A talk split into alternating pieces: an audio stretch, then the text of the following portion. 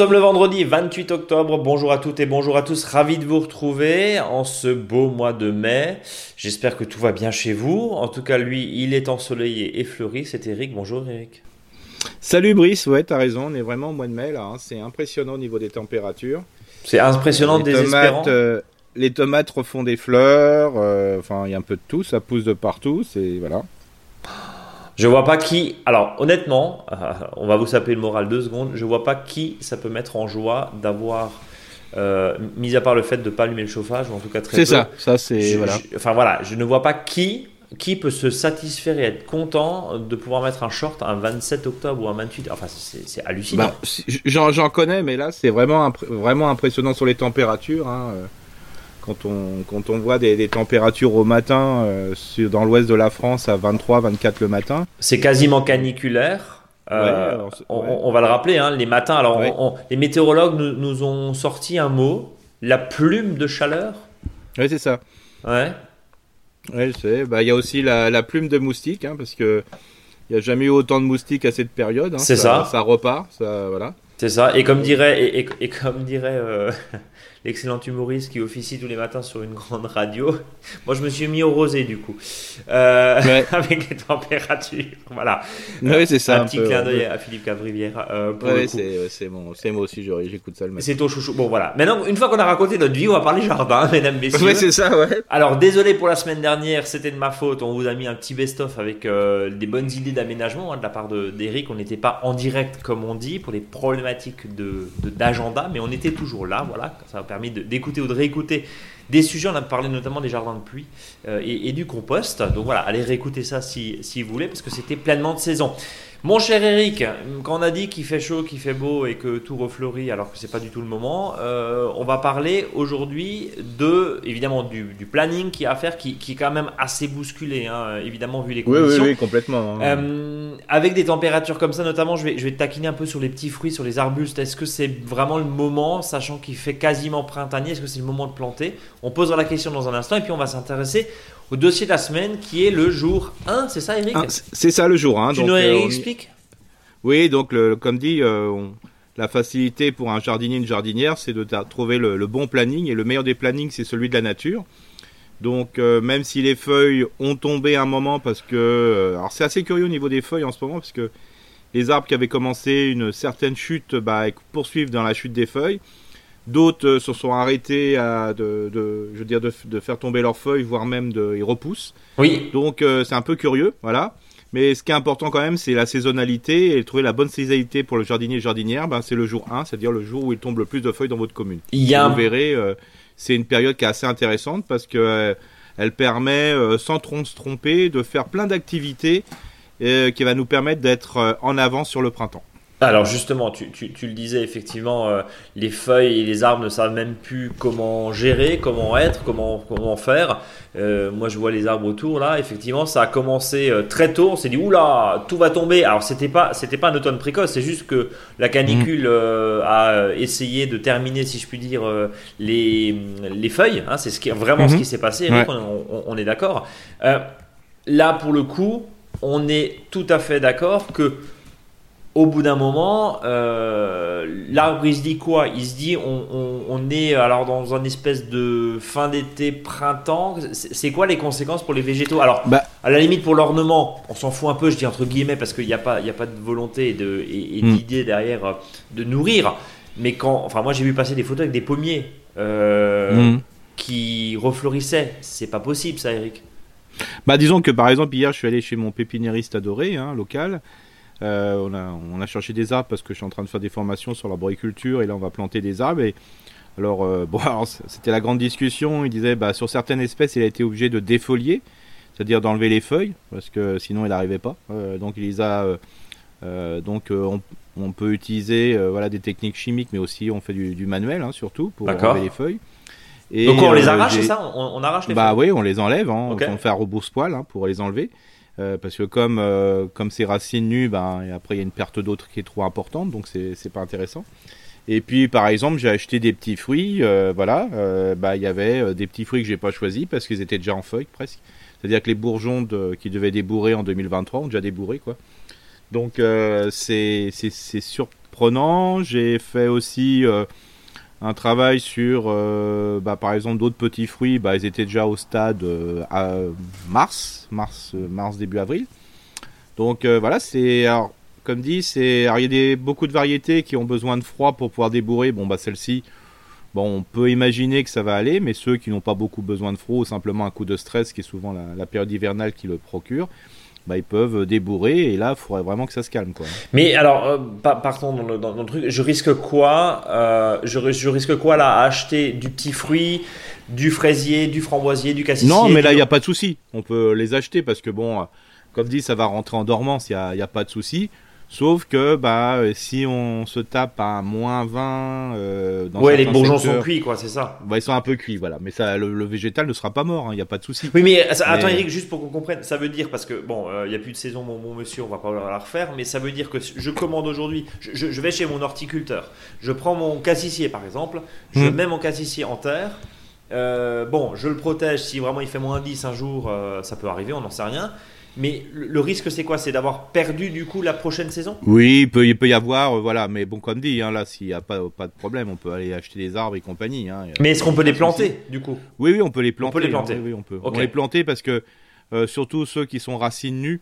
Euh, bah, ça va les bloquer quand même un moment. Hein. D'accord. ceux qui sont en pot, des fois, bah, ça peut continuer. Hein, voilà. Ceux qui sont en plein soleil, très sympa mais voilà, après, comme dit, il n'y a, pas, y a pas de risque. On peut avoir un petit dérèglement pour l'année qui suit, mais après, en 2024, ça ira. quoi. Donc euh, voilà, faut, faut planter autant que possible. Mais surtout, ce qui est important, c'est de faire des trous. Quoi, hein, voilà. Bon, donc les euh, trous de plantation. Si on, peut faire, si on peut faire des trous. Parce que euh, hier, moi, par exemple, on a acheté des arbres, mais on sait très bien que comme on va faire une plantation vendredi, euh, on espère qu'une seule chose, c'est qu'il pleuve pas jusqu'à vendredi, euh, jusqu'à voilà plusieurs jours, parce que sinon euh, on n'arrivera pas à, que le sol soit bien essuyé pour pouvoir faire des trous corrects. parce qu'après, qu'est-ce qu'il faut mettre comme terre au pied bon. Parce que quand on fait un trou, il faut remettre de la terre, mais il faut prendre de la terre fine pour mettre entre les racines pour pas qu'il y ait d'air. Si vous avez de la terre qui est trop compacte parce que l'eau est très mouillée, la, terre est très mouillée, c'est un peu compliqué de, pouvoir remettre de la terre fine. D'où l'intérêt là par exemple sur les taupinières de, de, couvrir un peu des taupinières pour garder cette terre euh, qui va nous servir pour bien mettre de la terre au centre des racines. Ça c'est important. Euh, donc, si, si, je résume, il y a pas, d'ailleurs, il y, a une campagne hein, sur, les, euh, sur les réseaux, euh, j'allais dire, pardon, sur les, sur les grandes radios nationales où le, le, comment dire, la filière des horticulteurs, hein, je crois, la filière du végétal, mm. pardon, communique en mm. disant, bah voilà, c'est maintenant qu'il faut effectivement Bien sûr. planter, planter ces petits fruits. juste, je, je reviens et je fais le lien avec une transition toute, toute faite sur le tempo jardin. Aujourd'hui, c'est euh, relative euh, température estivale, parce que nous, on a 7-8 euh, le matin, et effectivement, bah, comme, comme en été, quoi, hein, pratiquement, hein, je veux dire, enfin, en tout cas, comme au printemps, et 22, 23, 24, 25 degrés là en Alsace, voire même un petit peu plus en journée. Est-ce que euh, quand tu nous dis bah, repiquer là, par exemple, encore des chicorées, repiquer encore euh, euh, des, des, des, salades, repiquer dans les massifs, des, plantes bisannuelles, etc. Est-ce que, bah oui, c'est totalement on peut y aller, bah ouais, tout, moi, je repiquerai. Hein, si vous avez des salades que vous avez semées tardivement et qui sont à repiquer, repiquez-les, il hein, n'y a pas de souci, sauf si la terre est trop gorgée d'eau. bon, je te laisse parler de notre tempo au jardin, Eric. Ouais. Alors, on a vu effectivement repiquer, hein, chicorée, laitue. Ouais. Euh, tu, euh, dis plutôt, voilà, plutôt, plutôt au sud. Hein, ouais, plutôt au sud quand même, ouais. Sud et ouest, hein, bien sûr. Bon, en Alsace ou dans les pays du Nord, j'espère que les régions du Nord, que, que ça sera plus le cas, quoi. Mais bon, pourquoi pas. Mais sinon, après, euh, tout ce qui est plantation, alors ça sera surtout demain, hein, parce qu'après, à partir du, du 30 jusqu'au 4 novembre, là, on est plutôt en secteur semi, quoi. On fasse semi, donc là, à part du gazon et, et des prairies fleuries. Il euh, n'y a pas d'autre chose à faire en semi, hein, globalement. Euh, par contre, euh, là, samedi, bah, allez-y à fond pour les plantations et, et commencer à bien préparer aussi les trous de manière que dans 10-15 jours, vous puissiez planter tranquillement ici et là. Quoi, hein. Vous pouvez même déjà acheter les, les, les plantes, je dirais, en godet, en conteneur, même racines nues. Alors bien sûr, si vous achetez des plantes racines nues, n'oubliez pas que ça doit être temporaire. Hein. C'est-à-dire que quand vous allez chercher des plantes racines nues, chez votre horticulteur, une fois que vous êtes arrivé chez vous, si vous ne le faites pas dans la, dans la journée ou le lendemain, il faut recouvrir ces racines de nouveau de sable ou de terre. Hein. sinon, vous risquez d'avoir un assèchement de la plante et une très mauvaise reprise, voire une mortalité de la plante. Euh, les précautions particulières par rapport à une météo, je parle pas de climat, hein, mais une météo hmm. particulièrement douce, quelles sont-elles, Eric? On va bah, encore avoir la salade qui va euh, monter, c'est possible ça, sérieusement, un, 28 octobre? Bah, moi je dirais, bah, de toute façon là, de toute façon on n'a pas trop le choix, hein, je veux dire, euh, voilà, faut moi, je dirais si vous plantez, il n'y a, y a, pas de souci. Hein, ouais. Donc, donc, on fait comme si. Mais, mais bah, ah, surtout qu'en plus, euh, j'en discutais avec euh, des acteurs hier. Euh, bah, le problème, c'est qu'il va y avoir même. Bah, peut-être pas assez dans les, chez les pépiniéristes. Hein. c'est impressionnant. Je parlais par exemple de fruitiers hier. Il me disait que, bah, par exemple, il avait des arbres qui vendaient. on dit par exemple des arbres d'un an, deux ans ou trois ans. Bah, il n'arrive pas depuis, depuis le Covid avoir un stock d'arbres de deux ans, quoi. Parce qu'il n'arrive pas à, avoir des stocks de, manière à faire vieillir les arbres, parce que ça part tellement vite, quoi. Alors, il y a des grosses commandes aussi au niveau des trames vertes, trames bleues, au niveau des fruitiers des, et des variétés à fruits sauvages. Euh, là, c'est voilà, on est un peu en plus tendu. Donc, sur euh, l'arbre, hein, sur les petits fruits, la mayonnaise n'est pas tout à fait la même, comme on dit. Hein. Euh, enfin, sur des végétaux, en l'occurrence, la filière a quand mm. même jeté pas mal au printemps parce que ah, oui, y a un marché très compliqué. Par contre, c'est vrai que sur les fruitiers qui demandent 2-3 ans, voire même plus. Là, il y a un retard à l'allumage parce que les gens ont massivement planté aussi pendant le Covid chez eux. Hein. Ils sont, sont largement équipés en fruitiers. Là, on voit quand même que ça, que, que ça freine un oui, puis après, là, il faut savoir qu'il y a tout le remplacement des plantes qu'on crevait. C'est ça pendant l'été. Hein, bah, bah, c'est impressionnant. Hein. Je, fais le parallèle avec une info que j'ai eue euh, hier, ou avant-hier sur les, sur, les, sur les bébés vignes, hein, sur les, euh, les, bébés mm. vignes, les plants de vignes, nous dans le milieu viticole ici, euh, en Alsace, c'est une catastrophe aussi. C'est-à-dire qu'il n'y a, plus rien. Il y a plus rien. Mm. Aujourd'hui, les viticulteurs ne peuvent même plus replanter de parcelles. Mm. On est sur des réservations pour 2024 quand même. Donc voilà, ah on, sent une tension aussi.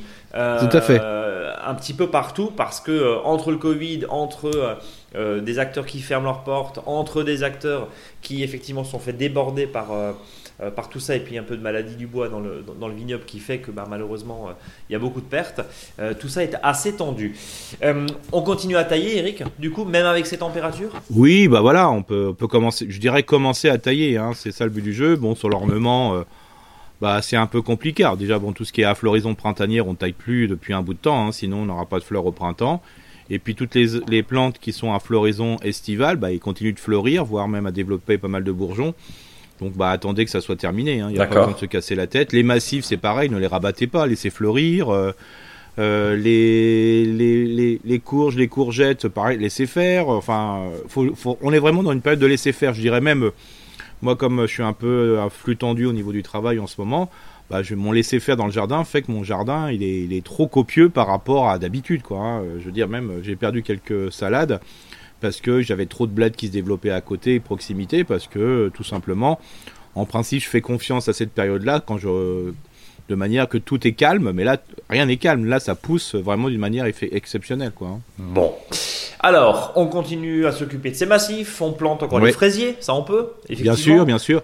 Et puis bien sûr, on fait les boutures, hein, c'est-à-dire que la terre est très chaude, euh, l'eau, en plus avec des sols qui sont gorgés d'eau, souvent plein de flotte. Euh, voilà, donc euh, bah là vous bouturez tout ce que vous voulez, hein, globalement. Alors il faut même enlever un peu de feuilles parce que, surtout à la base, parce que sinon vous risquez d'assécher la, bouture parce qu'il y a trop de feuilles. Mais sinon, que ce soit les plantes d'ornement, la plupart des arbustes d'ornement à basitone, hein, c'est-à-dire les, tout ce qui pousse du pied. et puis après, les petits fruits, vous pouvez aussi le faire, il hein, n'y a pas de souci.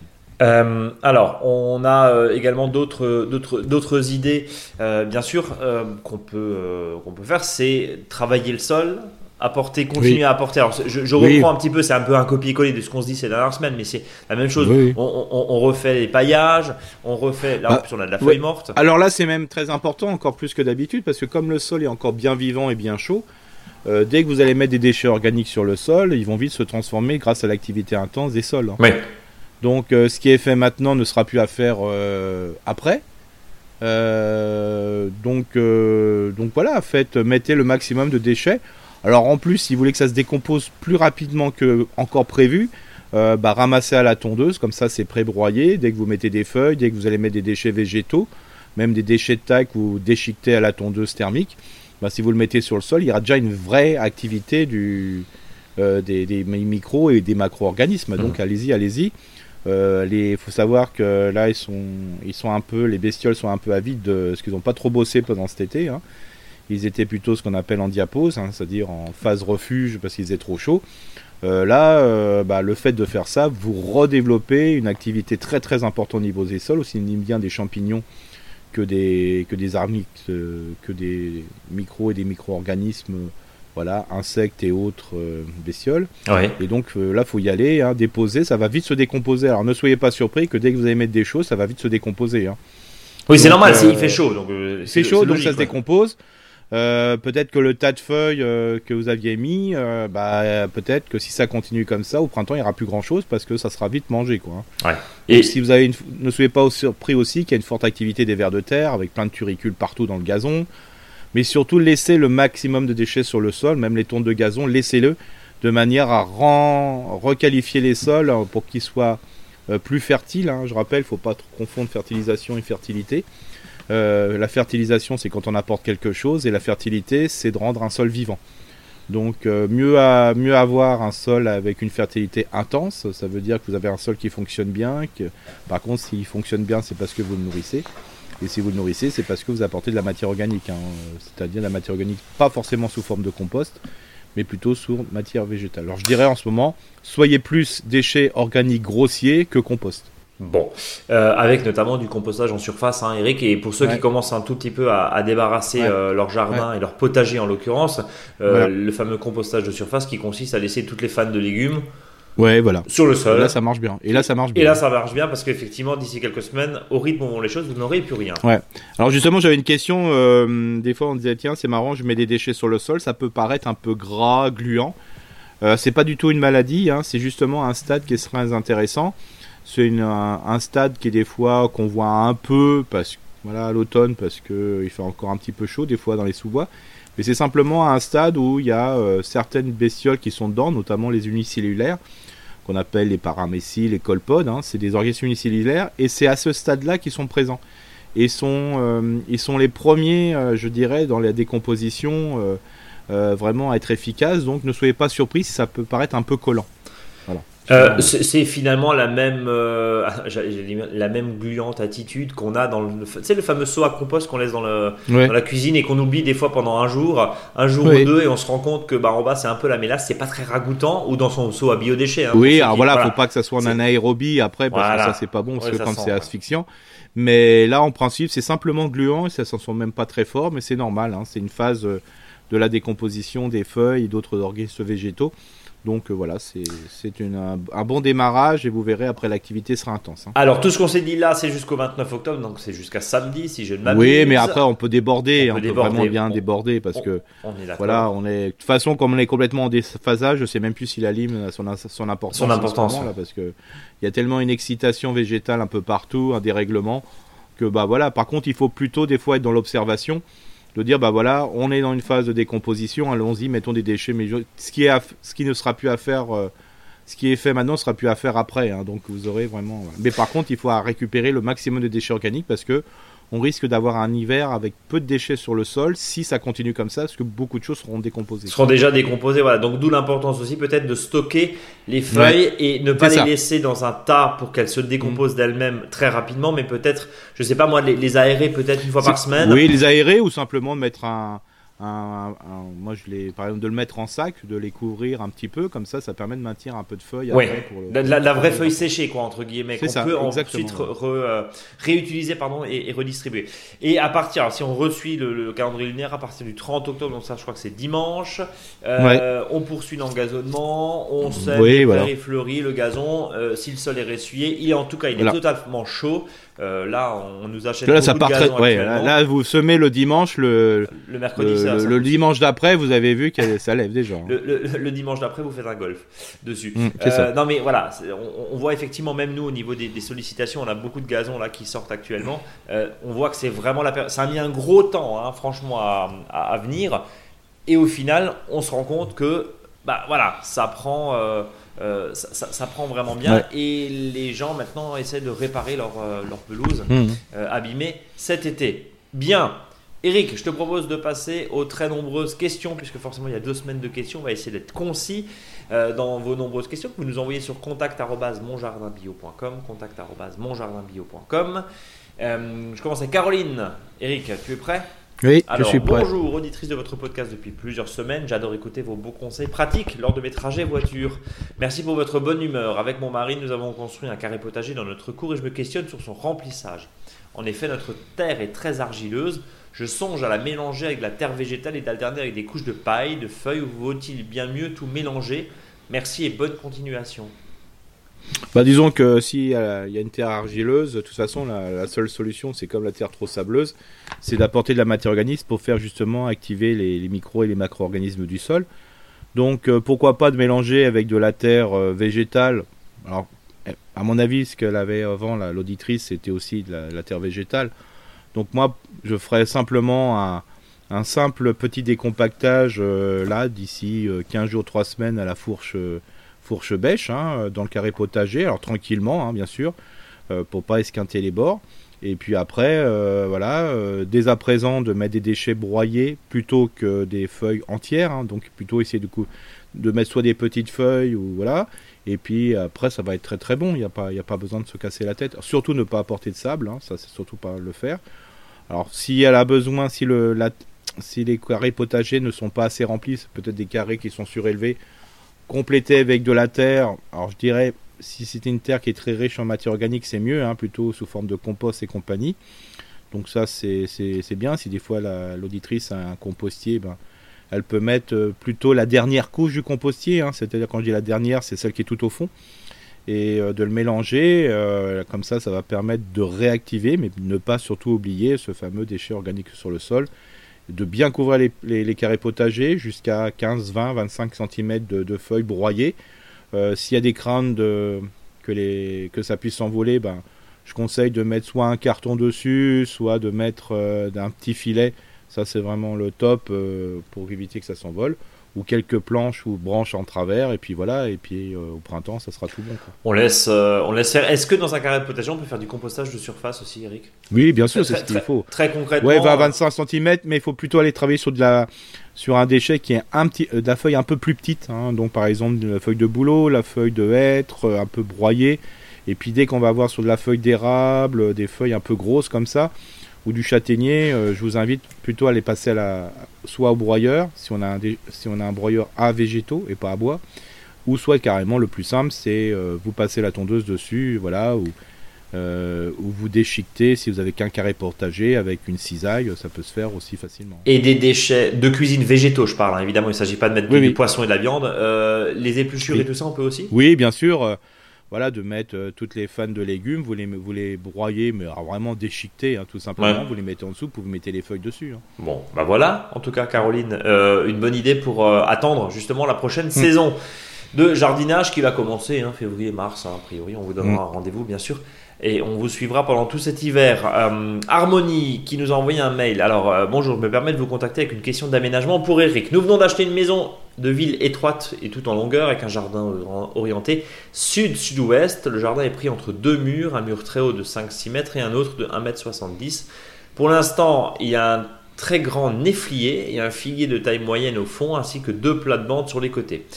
Bien que pour l'instant, l'arbre fait beaucoup d'ombre, il n'y a pas de soleil direct. Dans le jardin, en été, on note une différence de température très nette et appréciable, mais il y a aussi de nombreux moustiques qui empêchent de profiter de cette fraîcheur. Alors, euh, nous dit nous vivons à 30 km de Barcelone. Il est important de nous protéger de la chaleur dans ce jardin. Pourtant, l'arbre est très imposant, planté au centre. Nous n'aimons pas particulièrement son feuillage, ni les nèfles dont la récolte dure très peu de temps. Alors, comment aménager ce jardin? Euh, Peut-on garder du frais tout en retirant cet arbre? Ça semble compliqué. Hein quelles fleurs, arbustes ou variétés potagères plantées avec un ensoleillement direct réduit? Les plantations peuvent-elles aider pour contrôler les moustiques? Certains citronniers peuvent-ils atteindre de grandes tailles à portée de l'ombre? Et que planter maintenant pour préparer le, printemps Merci d'avance pour votre aide et pour le podcast très instructif. À bientôt. Signé Harmonie.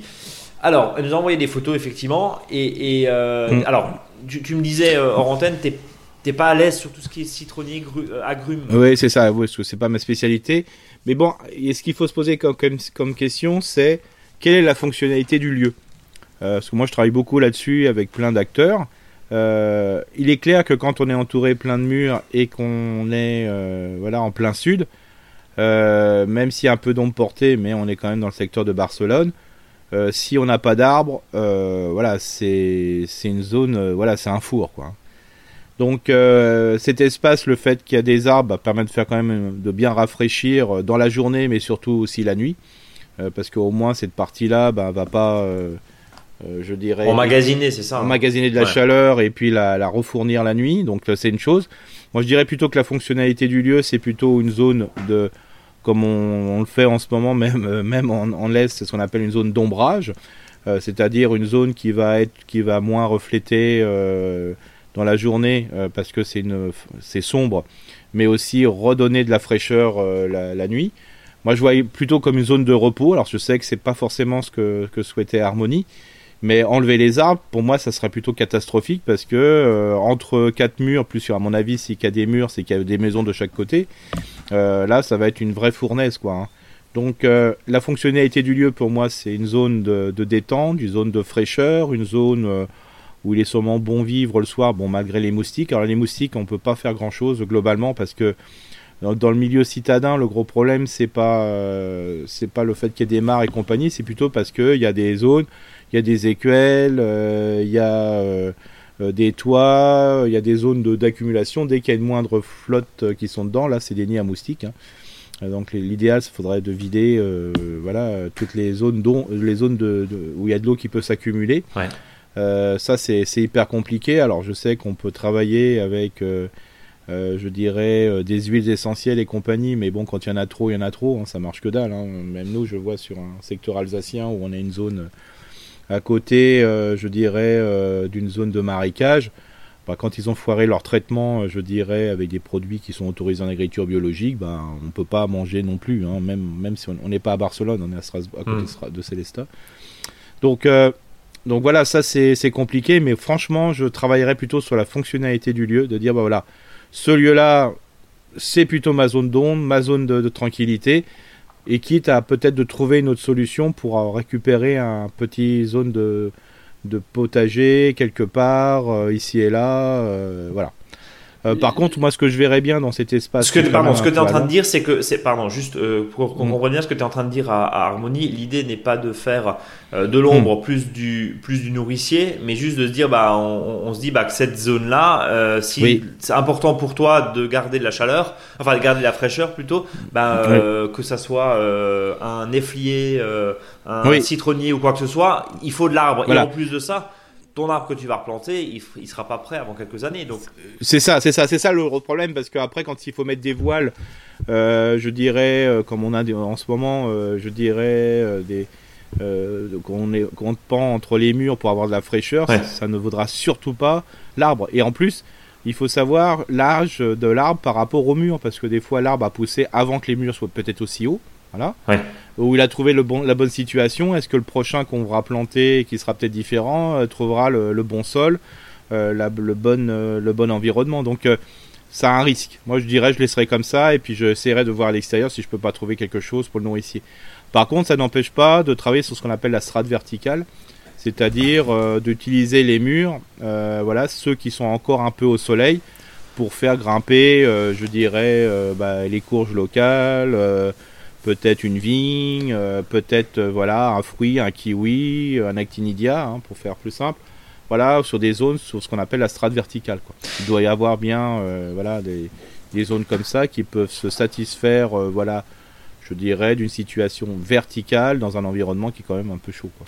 Alors, euh, des plantations qui peuvent controller les moustiques, tu en as parlé hein, tout à l'heure. Voilà. Bon, à part le géranium, chez nous en ah. Alsace, c'est connu. Hein, oui, voilà. Après, bah, bien sûr, il faut mettre toutes les, toutes, les toutes les plantes à base qui sentent bon, un peu le, citron, la citronnelle et compagnie. Euh, voilà, mais je, voilà, quand il y a vraiment un excès de moustiques. Oui, c'est compliqué. On est, on c'est pas ça. c'est clair. Voilà, ça c'est voilà, c'est le quelques moustiques. Voilà, c'est quand on appelle quand la pression est pas trop importante qu'on peut jouer là-dessus. Voilà, avec des vrais géraniums. Euh, des vraies plantes qui émettent de la citronnelle, euh, il, y en existe plein. Hein. Mais quand c'est vraiment beaucoup beaucoup de musique, on peut rien y faire, hein. sauf si c'est une action forte.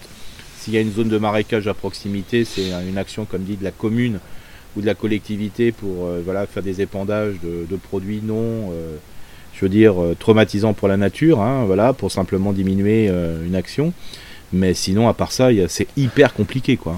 Et pour la question, la dernière question d'harmonie sur les citronniers, euh, d'aller voir peut-être le, le, le local, le local, c'est plus simple. Ouais, c'est voilà, je suis, parce que vraiment, je suis désolé, je suis vraiment, c'est pas ma spécialité. Et les citronniers qu'on peut avoir ici ne sont pas forcément les citronniers qu'on peut avoir en Espagne. Non, bien sûr. Pour le coup aussi, parce qu'on est quand même mine de rien pas tout à fait sur le même climat. Euh, ouais.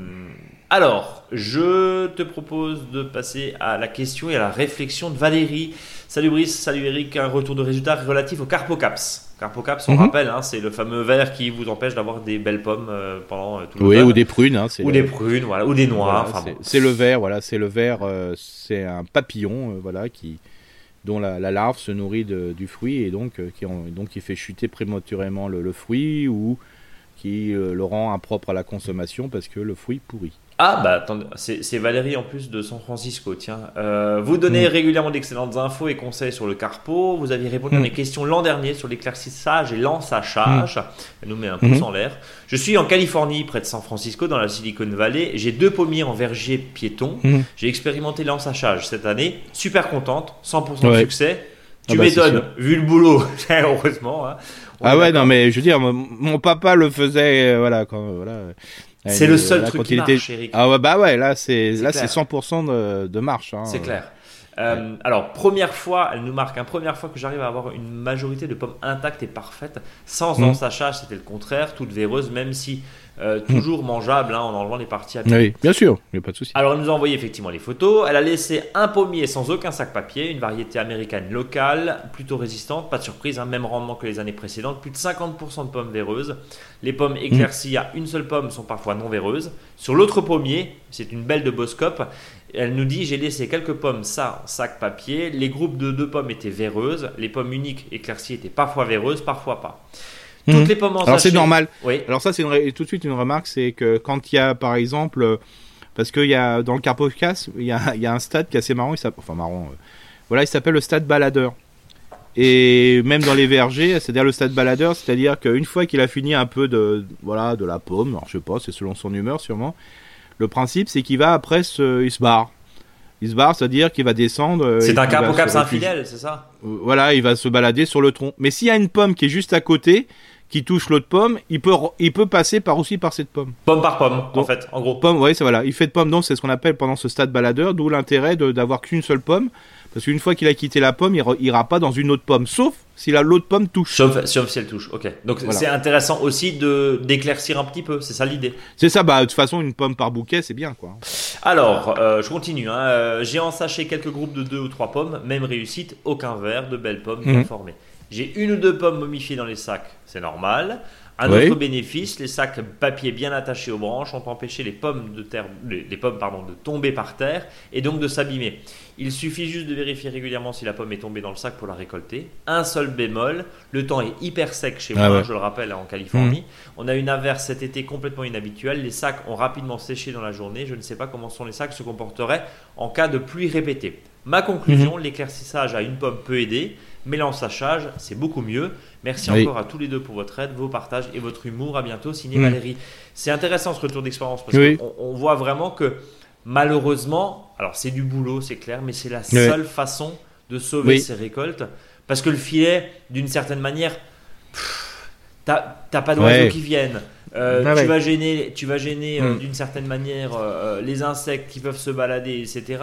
Alors que l'ensachage, on va juste. Le, hmm. Comment dire le, port de l'arbre reste accessible à toutes les, à toutes les bestioles, j'allais dire, à toute la faune. Mais au moins, tu sauvegardes ta récolte. Oui, et puis en plus, moi je suis persuadé que si on peut faire sécher les sachets, on peut les, les réutiliser l'année suivante. Ouais. Ouais. Et ça coûte pas très cher. De toute façon, ça aussi, c'est une demande que voilà, je, je, je, formule pour ceux qui ont quelques petits arbres comme ça. Est-ce que, comme il existe des sachets euh, pour, euh, vous savez, pour, euh, pour éviter de, de, mettre des sachets quand on les achète chez les commerçants, c'est-à-dire qu'on peut venir avec ces sachets qui sont réutilisables, est-ce qu'on pourrait pas le faire pour les arbres fruitiers hein? Les sachets en tissu, par exemple, notamment? ouais, ouais, ou en matière qui soit, voilà, peut-être en fibre qui soit moins décomposable, voilà, qui reste. Parce que ça, c'est une bonne, c'est un bon système pour justement, comme ça, il n'y a pas de traitement. Et puis, il faut pas oublier que quand on est en pleine vigne, il y a une pollution, ce qu'on appelle, alors, il y a, il y a quatre trames qu'on peut connaître. Hein. Il y a la trame verte. Alors ça, c'est le fait de faire un corridor écologique avec, euh, je dirais, euh, des arbustes. Il y a la trame bleue, c'est Mm. la flotte. La trappe brune, bah ça, c'est le sol, hein, pour qu'il une- voilà que le sol soit bien. Et puis il y en a une autre, c'est la trappe noire. La trame noire, c'est le fait qu'on puisse avoir euh, des nuits noires, quoi. Parce qu'il faut pas oublier que la, la notion de nuit noire, c'est pas pour simplement euh, pour faire plaisir, pour ne pas faire de consommation électrique. Hein, c'est pas que ça. C'est aussi que par exemple, s'il n'y a pas de trame noire, ben vous avez des, insectes prédateurs comme le carpocaps qui se développent le- terriblement. C'est pour ça que dans les communes, euh, des fois à proximité des communes, c'est compliqué d'avoir des, fruits parce que euh, les carpocaps ou la pyrale du buis, enfin tous les insectes, euh, je veux dire tout ce qui est papillons euh, qui de- des prédations, bah, ils, se, ils se reproduisent plus facilement. Voilà. Et en plus, comme ça perturbe les oiseaux, comme ça perturbe les chiroptères et comme ça perturbe beaucoup de leurs prédateurs, bah, ils sont en, en importance. Quoi. Mais et, Donc, euh, en commune, c'est compliqué de- d'avoir des fruits des fois. alors, il y a, il y a un point, c'est quand même extraordinaire. Je peux passer un coup de gueule deux secondes? Oui, vas-y, Euh, c'est quand même, c'est quand même, mais je pense que tu, on va être à peu près d'accord. C'est quand même extraordinaire parce qu'il faut qu'on ait l'argument économique de la part de certaines communes. Moi, je me souviens d'une Mhm. commune là, dans, dans le Haut-Rhin, où le maire avait a été un des premiers à supprimer l'éclairage public, je crois, de 1h à 5h. Ce qui, honnêtement, enfin bon, voilà. Euh, hein, on s'est compris, euh, n'est pas très grave parce que finalement pas beaucoup de monde sort et puis au pire on a tous des, Mhm. lampes, de, des lampes de poche et les voleurs, bah, si tu les vois, j'imagine que euh, Mhm. en pleine nuit euh, ils sont encore plus euh, flagrants euh, quand tout s'allume que quand tout est éclairé. Bref, statistiquement il semblerait qu'il n'y ait pas d'incidence hein, entre quelque chose, une commune qui soit éteinte et une commune qui soit ouverte, où, les, où, les, pardon, les lumières restent, restent allumées. Mais on a quand même dû attendre quand même que le prix de l'énergie explose, que c'est une Mm. contrainte asphyxiante pour les communes, pour se dire que tout doucement, tiens, et si on, si on éteignait, si on Mm. éteignait notre éclairage public de 23h ou de minuit à 5h du matin Mm. C'est quand même extraordinaire. Ah Ça oui, fait des années que tu dis, toi, euh, la mésange disparaît, tous les insectes, et on a une prolifération du carpocaps, parce qu'au bout d'un moment, les oiseaux sont épuisés, parce qu'ils ont, ils sont bombardés de lumière, ils peuvent pas se reposer tranquille. Pareil pour, la, pour le reste de la faune. Et là, on se dit, ah bah tiens, maintenant, maintenant que ça coûte cher, on va éteindre, et on ressort Bah. l'argument écologique en disant, oui, vous savez, c'est aussi pour la nature. Mais c'est n'importe quoi. Bah, de toute façon, euh, là en ce moment, moi j'ai arrêté de parler de biodiversité, hein, globalement. Euh, parce que ce que veulent les gens, bah là, c'est du pouvoir d'achat beaucoup et, euh, et heureusement aussi du, lien social. c'est ce que tu disais il y a 15 jours. Donc euh, là maintenant, c'est compliqué. Là, j'en discutais, mais là, c'est tous les jours. hein, j'en parle parce que je forme des formateurs aussi. Je dis, mais arrêtez de parler de biodiversité. Parlez plutôt de ce que les gens ils craignent en ce moment, c'est euh, voilà de mettre un pull. Ce qu'ils craignent, c'est pas mal de choses. Et puis je leur dis, et à la fin, dans vos propos, une fois que vous avez trouvé des solutions, nana, vous dites, et en plus ça fait du bien à la biodiversité. Comme ça, voilà, parce que sinon si on commence par la biodiversité, euh, Ouais, on s'en fout, quoi. C'est ça un peu l'idée? On va, on va dire, bah voilà, c'est l'autre. euh, Alors, attends, pas tous, hein. Enfin, Non, voilà, pas tous. Pas tous, oui. non, pas tous. Mais non, mais quand on voit les langues, mais quand je dis le pas tous, c'est-à-dire que même les gens qui qui font pas attention, c'est pas de leur faute entre guillemets. Hein. C'est pas c'est pas les gens les des extrémistes du du, du de l'achat. C'est pas non pas du tout. C'est que bah ce qui fait peur, bah ce qui est euh, par les médias, on n'entend que ça. euh, bah je veux dire, au bout d'un moment, on voit la facture aussi arriver. Bah c'est ce qui fait peur. Hop, on se réfugie sur ça. Et alors c'est pour ça parler aujourd'hui de biodiversité euh, comme ça, ce qui est quand même une notion très très compliquée et on n'a pas l'impression que ça nous touche directement. Bah moi j'en parle plus et j'en parle Hmm. et à la c'est à la fin dans l'argumentation je dis en plus c'est bon pour la biodiversité. Donc je, je dirais plutôt c'est la c'est la couche. Mais en sachant bien, hein, c'est hypocrite de ma part que voilà, l'action que je vais proposer ou l'action que je vais dire, ça sera très très bon pour la biodiversité, qui est quand même un des services écosystémiques les plus intéressants pour euh, l'humain, quoi. Eric, je. je, je- Donc- oui, pardon, pardon, je t'ai coupé, vas-y. Donc c'est ça le- l'intérêt. Hein. Et puis pour la lumière, hein, je vois il y a deux jours, euh, bah, j'ai une branche qui touchait euh, le poteau, euh, voilà, le lampadaire, en sachant que ce lampadaire qui est juste à côté de chez moi, je dirais bah voilà, bon, à qu'il soit allumé un peu de temps en temps, mais moi je dirais à partir de 20h c'est terminé, on en a plus, on n'en parle plus. Euh, hein. toi, toi, t'es à l'extrême, toi, du coup. Euh, Mais- non, non, mais, non, mais c'est pas ça. Mais il y a Ouais. personne. Non, mais moi dans mon quartier, il y a personne après. Ouais. Il y a plus personne. Je vois, il y a plus personne qui se balade. Donc je veux dire, euh, alors il y a quand même la police municipale qui s'est déplacée pour me dire qu'il faut que je coupe un peu ma branche qui va toucher. Donc je veux dire, ces deux individus qui sont venus, très sympas d'ailleurs, euh, voilà, on se les connaît, mais ils sont quand même passés en voiture à deux trucs pour me dire qu'il y a une branche qui touche le truc. Je dis voilà, il y a des choses quand même plus importantes euh, C'est clair. que ça quoi. Et tout ça pour une notion de lumière. hein. Pour moi, le poteau, il y aurait longtemps, je l'aurais pu mis. Hein. Voilà, ça sert à rien du tout. quoi. Et, et non, mais on utilise effectivement cet argument-là. Oui. Tant, tant mieux parce que finalement Oui. ça bouge. Parce qu'encore une fois, quand tu vois les halos de lumière au-dessus des villes, mais, mais tu te dis, mais à quel moment, à quel moment la biodiversité, à quel que moment la faune peut supporter ça? Tu- Mais bien tu- sûr. t'es éclairé 24 heures sur 24, soit la lumière du jour, soit la lumière de la nuit. Euh, tu te dis mais c'est pas possible dans les quartiers résidentiels toute la l'espèce de les, les petits efforts que chacun d'entre vous chacun d'entre nous essayons de faire en essayant d'avoir un peu de biodiversité par-ci par-là en essayant de préserver c'est pareil quand tu vois les zones industrielles qui sont allumées Et- euh, euh, 24 heures sur 24 enfin 20 on s'entend la nuit à quoi Ouais. ça sert d'allumer un entrepôt? Enfin Mhm. on comprend pas quoi enfin je- enfin voilà bref bref Oui, voilà. Bref, pareil sur les anciennes lumineuses, on va le rappeler, hein, il y a une loi, elle a, elle a presque 10 ans, hein, euh, même plus de 10 Hmm. ans, hein, elle n'a jamais été appliquée. Bref, allez, euh, et même coup de gueule hein, sur les commerçants où on doit mettre une loi pour leur dire de fermer euh, les portes quand on climatise ou quand on chauffe, enfin, arrêtez quoi, enfin je veux dire, on marche sur la tête. Voilà.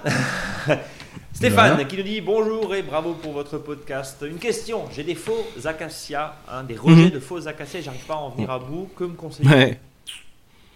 Alors ça, les faux dynamite. acacias, eh ben, ça c'est... Non mais qu'est-ce qu'on fait Eric?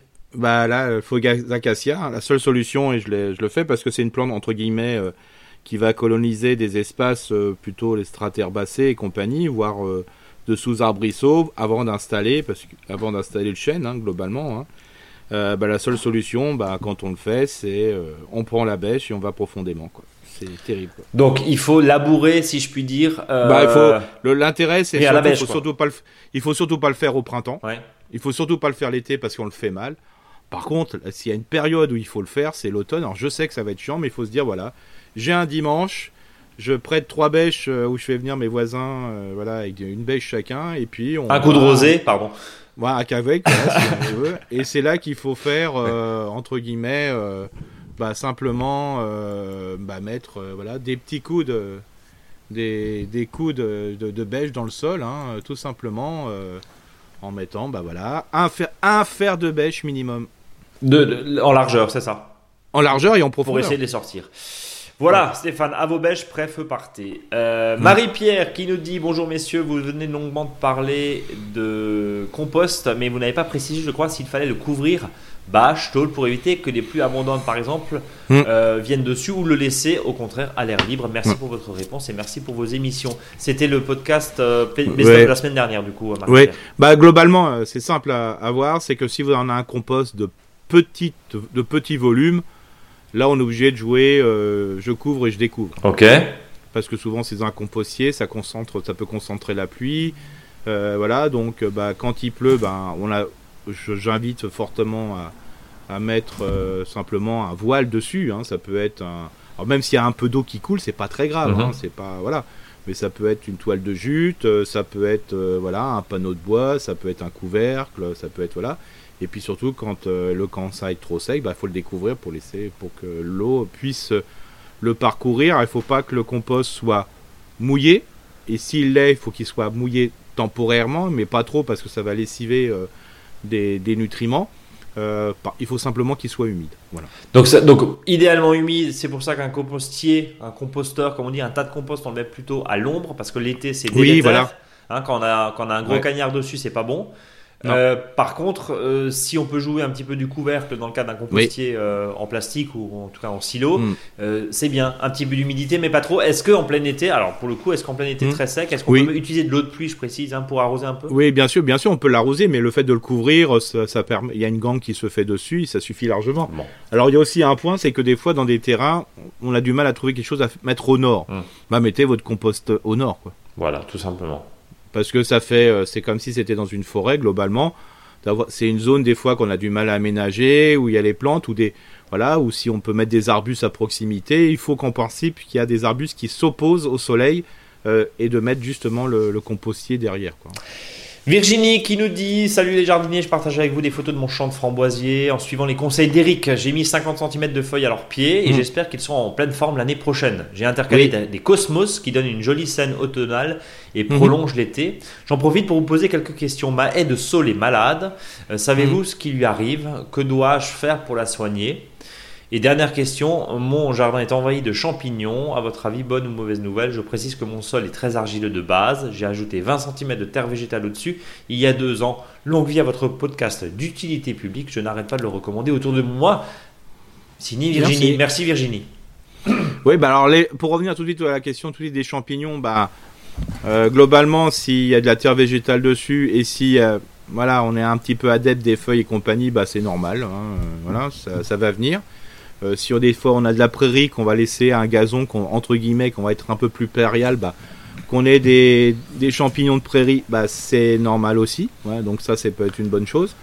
voilà, peut-être qu'il y avait de la, peut-être des dans le sol qui était précédemment, il y avait peut-être des morceaux de bois ou des racines ou des arbres qui ont été arrachés. Alors c'est normal que les restants de déchets euh, qui sont en train de se décomposer dans le sol ben, créent, euh, je dirais, euh, des entre guillemets des communautés de champignons décomposeurs et qui fleurissent à un moment de l'année parce qu'ils se sentent bien, en sachant que là, c'est sûr que cet été, on savait pas si on avait à avoir des champignons, mais mais mais il faut savoir qu'avec la pluie qui est tombée, bah, c'est vraiment un temps à champignons. Donc euh, voilà, mais ce n'est pas une nécessité aussi de dévaster toutes les forêts pour les cueillir. Je ferme la parenthèse. Euh, donc euh, là, l'intérêt, c'est, bah voilà, faut laisser faire, peut-être vérifier. Il y a pas mal d'applications maintenant qui permettent de déterminer ce que c'est comme champignon. Ouais, c'est une espèce de, de, couvert. Je, suis en train de montrer les, les, photos à, à, Eric. C'est un espèce de, de, couvert de champignons dans une, ouais, dans un dans, une partie euh, gazon, hein, gazon prairie un petit peu. Ouais, un peu, ça peut, ça peut, il peut y avoir, c'est qu'avant il y avait peut-être une souche d'arbre, voilà. Ça peut, euh, des fois qu'on les retrouve comme ça, c'est les, les, les, trucs qui se décomposent, mais à mon avis il y a rien de. c'est pas très grave, c'est ça, Eric? Non, non, c'est rien de, spécial hein, là-dessus. Euh, donc, ce qui est, ce qui est important aussi sur le sol, bah, il y a des fois une espèce d'oïdium qui peut se développer dessus. alors souvent, c'est peut-être tout dépend, est-ce que les sols sont trop serrés ou pas, ça, ça peut être une chose. Euh, ça, c'est. Ou des fois un manque de luminosité aussi, ça, ça peut l'être. Alors, ce que je conseille, euh, c'est euh, la, chose suivante c'est un sol sur deux, s'il y en a plusieurs, de le rabattre très fortement. Voilà. pour justement faire ce qu'on appelle du recépage, pas total, mais à proximité, comme si on avait des trognes. Ou trogner vos arbres pour voir ce que ça donne. Un trognier, ça veut dire nous, en Alsace, on appelle ça la tétarisation, enfin des saules tétards, mais dans d'autres régions de France, euh, on appelle ça plutôt les trognes. Hum. Euh, voilà, de voir ce qui va redémarrer dessus, mais souvent, c'est des fois une proximité trop importante qui fait que sont trop serrés et que ça développe des voies des champignons. Quoi. Mais moi, je, euh, je, travaillerai sur la, justement sur la tétarisation totale, c'est-à-dire soit de l'ensemble des saules, ou 1 sur 2 ou 1 sur 3, de voir ce que, ce que ça donne. Euh, donc la tétarisation et puis euh, des, des trôniers, si tu en as 6, ça fait des agrumes. Exactement. Euh, et, alors ça, ce qui est intéressant aussi, je te remontre aussi la photo, la photo de Virginie sur sur les. Ouais, c'est super ce qu'elle a fait. Voilà. Donc vous avez déjà Virginie, vous avez les, les, félicitations du jury. Ouais. Même on peut en mettre, on peut mettre si ça ne les en dérange pas, par exemple tout le broyat, par exemple, qui va couper peut-être du saule. sous le saule, c'est un bois qui est extrêmement papier, hein, un bois tendre. Hein. Mmh. Euh, vous pouvez le, déchiqueter, euh, voilà, simplement en donnant, quand vous l'avez mis au sol, hein, euh, soit vous pré prébroyez avec une tondeuse, si c'est pour les petites branches, on est bien d'accord, tondeuse thermique, soit vous pouvez le cisailler grosso, grosso merdo, comme ça, entre les, branches, entre les, piquets de framboisier. Vous pouvez mettre un couvert de, ce branchage, je dirais, entre les framboisiers, vous verrez, ça sera pas mal. comment dire Question, question très, euh, très, très, cash. Euh, sur l'organisation, euh, mm. notamment sur les champignons. Je reviens deux mm. secondes là-dessus. Mm. souvent, des personnes nous envoient des messages en disant c'est catastrophe, j'ai la, pelouse qui est remplie de champignons. Évidemment, c'est dans des endroits qui sont plutôt à l'ombre, plutôt humides. tu dis c'est pas très grave. non. Bon, c'est pas forcément euh, comestible, donc attention s'il y a des enfants, etc. Oui, oui, oui, voilà, bien maintenant, sûr. maintenant, en soi, euh, c'est un petit peu comme la mousse, Eric, c'est-à-dire qu'au bout d'un moment, il faut être un peu résigné. Non, moi je dirais que la mousse c'est plus embêtant. Oui. Euh, les champignons, c'est voilà, c'est une zone qui correspond, je dirais, aux besoins de ce type de champignons. Et on en a de plus en plus parce que de plus en plus on dit qu'on laisse les déchets végétaux sur le sol, qu'on couvre le sol avec du broyat, qu'on va couvrir avec des feuilles, donc on on tend vers euh, une activité, c'est-à-dire que la fertilité d'un sol, souvent, bah, ce, qui, ce qui est engendré, ce sont des champignons. Hein. C'est ce qui est important, c'est l'activité. Il ne faut pas oublier qu'aujourd'hui, ce qu'on appelle bah, tout ce qui est la, la faune, le fongique, hein, tout ce qui est la, fonge, c'est-à-dire le champignon, faut pas oublier que par exemple dans le terrain agricole, il n'y en a plus. Et aujourd'hui, tous les stimulants de sol qu'on va vendre, tous les stimulants d'activité, voilà, tout ce qui est les biostimulants, en fin de compte, on fait des mycorhizes. Hein. Les mycorhizes, ce sont des champignons qui vont faire du lien entre les végétaux de la même espèce, euh, mais aussi d'espèces différentes. Hein. Donc, on met de la fonge dans le sol. Alors, le fait qu'on ait des champignons, ça a toujours fait peur. Il faut savoir que des, champignons pathogènes, euh, il y en a, ça c'est vrai mais c'est rare par rapport au reste. Quoi. Le reste, c'est voilà, de la vie courante. Et puis même quand il y en a un, pathogène, bah, il y aura forcément une, euh, un autre acteur qui va arriver pour le, limiter. Donc euh, voilà. Faut pas avoir peur, c'est ce que tu dis. Il faut pas avoir peur.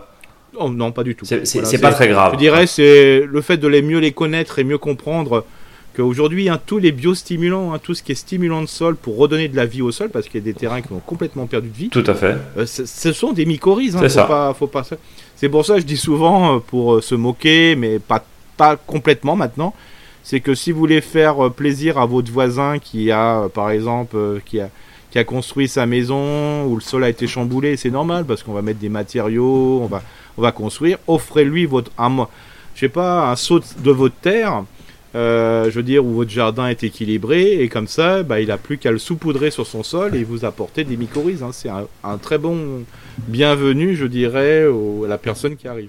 On est, on est évidemment d'accord avec ce que tu dis. Euh, évidemment, Eric. Je, reprends juste et je rebondis pour terminer ce, mm. cette question pardon, de Virginie. La, la taille en trogne, euh, rendez-vous sur notre blog Mon Jardin Bio. Euh, vous tapez trogne ou sol. Vous avez un mm. article là-dessus que Eric avait fait la, semaine, la saison dernière. Pardon, où on parlait effectivement de la, taille en trogne. Et puis, je reviens un tout petit peu sur l'aménagement à côté de Barcelone. on, était, on était chez, que je ne dise pas de bêtises. Harmonie. Chez Harmonie, voilà. Chez Harmonie, il y a également un, aménagement qu'il a de cet été. Euh, mettez du végétal pour lutter contre la chaleur. L'article s'appelle comme ça. Euh, et euh, ça reprend deux, trois schémas que tu avais marqués, hein, mm. notamment à côté d'une route. Alors, c'est pas la même configuration que chez Harmonie, hein, évidemment, mais ça donne des idées. Et tu disais de travailler par des strates, par, travailler par la hauteur, et notamment gérer ça en fonction de l'inclinaison du soleil, mm. ce qui nous permet derrière de ne pas être totalement à l'ombre évidemment euh, en intersaison et en plein été d'avoir euh, d'avoir du végétal. En tout cas, il y a une clé hein, et une trame, c'est que bah, l'arbre, le feuillu principalement, euh, permet quand même de rafraîchir mmh, beaucoup mmh. l'atmosphère. et c'est pour ça mmh. d'ailleurs que les communes et les collectivités en plantent, en veux-tu, en voilà. On passe à François de la Rochelle. Eric. Bonjour Eric, bonjour Brice. Votre podcast est toujours aussi formidable. Je voulais remercier Eric pour son super conseils sur les semis spontanés. J'ai suivi ces conseils, j'ai laissé monter en fleurs carottes, épinards, mâches dans la serre. Depuis un mois, j'enlève progressivement le paillage et ça pousse tout seul entre les pieds de tomates et de poivrons. Quelle satisfaction de ne pas intervenir à part arroser et de regarder les plantes pousser. Une petite question, mes, mes framboisiers pardon, sont tout jaunes. J'apporte pourtant chaque année les 40 mmh. cm de feuilles mortes. Ils ont pris, mmh. comme tous les végétaux, un coup sur la tête cet été alors qu'ils étaient si beaux en début d'été. Certains donnent quelques fruits en ce moment, mais ils sont tout jaunes. Euh, merci pour votre podcast et votre bonne humeur. François de la Rochelle, c'est grave les, les framboisiers bah, C'est la chlorose, hein, c'est-à-dire que le sol il doit être un petit peu calcaire, un peu trop au goût du framboisier. quoi. Et ça s'exprime surtout quand euh, bah, il y a des carences en plus. Hein. c'est-à-dire la carence, c'est que quand le végétal ne peut pas puiser dans le sol euh, les nutriments nécessaires. Et quand il fait très chaud, comme le, système racinaire du framboisier, c'est 10 cm dans le sol, c'est normal. Et là, ça s'exprime encore un peu plus. Alors bien sûr, euh, la solution de mettre des feuilles qui va un petit peu acidifier le sol. Alors quand je dis acidifier, attention, parce que l'autre fois quand j'ai dit ça, euh, il y a une personne qui m'a dit Ah, faut pas mettre de feuilles alors parce qu'on va acidifier le sol. J'ai dit non, non, non, non. On va descendre bien en dessous des 7, on va être au niveau de 6-5, qui est quand même l'idéal euh, pour voir pour l'ensemble des, plantes. Hein. si les feuilles acidifiaient vraiment le sol, ça se bah, Les forêts, ça se saurait, comme je dirais. Il y aurait que de la bruyère un peu partout. Euh, donc euh, non, pas du tout. Euh, faut, faut, aller dans ce sens et de, continuer de mettre de la matière organique. C'est la seule solution pour faire remonter, entre guillemets, enfin descendre le pH, hein, c'est-à-dire la, quantité, l'acidité pour la faire, je dirais, augmenter l'acidité du sol. C'est simplement d'apporter des feuilles, donc de grosses quantités. Donc là, faut en amener beaucoup, beaucoup, beaucoup, beaucoup. Euh, faut savoir aussi qu'il y a des, dans les framboisiers des variétés qui sont plus ou moins sensibles à, justement à, ce jaunissement des fleurs qu'on appelle la chlorose. Donc euh, ce que je vous invite à faire, c'est peut-être euh, d'identifier dans l'ensemble des framboisiers que vous avez peut-être une variété, un clone qui, voilà, qui subit moins et euh, de remplacer tout doucement ceux qui sont beaucoup un peu plus sensibles, je dirais, au jaunissement. Donc ça, c'est une solution euh, qui peut être super intéressante. Euh, donc c'est de voir des sujets qui sont plus tolérants. Comme ça, bah, votre sol, de toute façon, vous ne pourrez jamais le changer. Hein.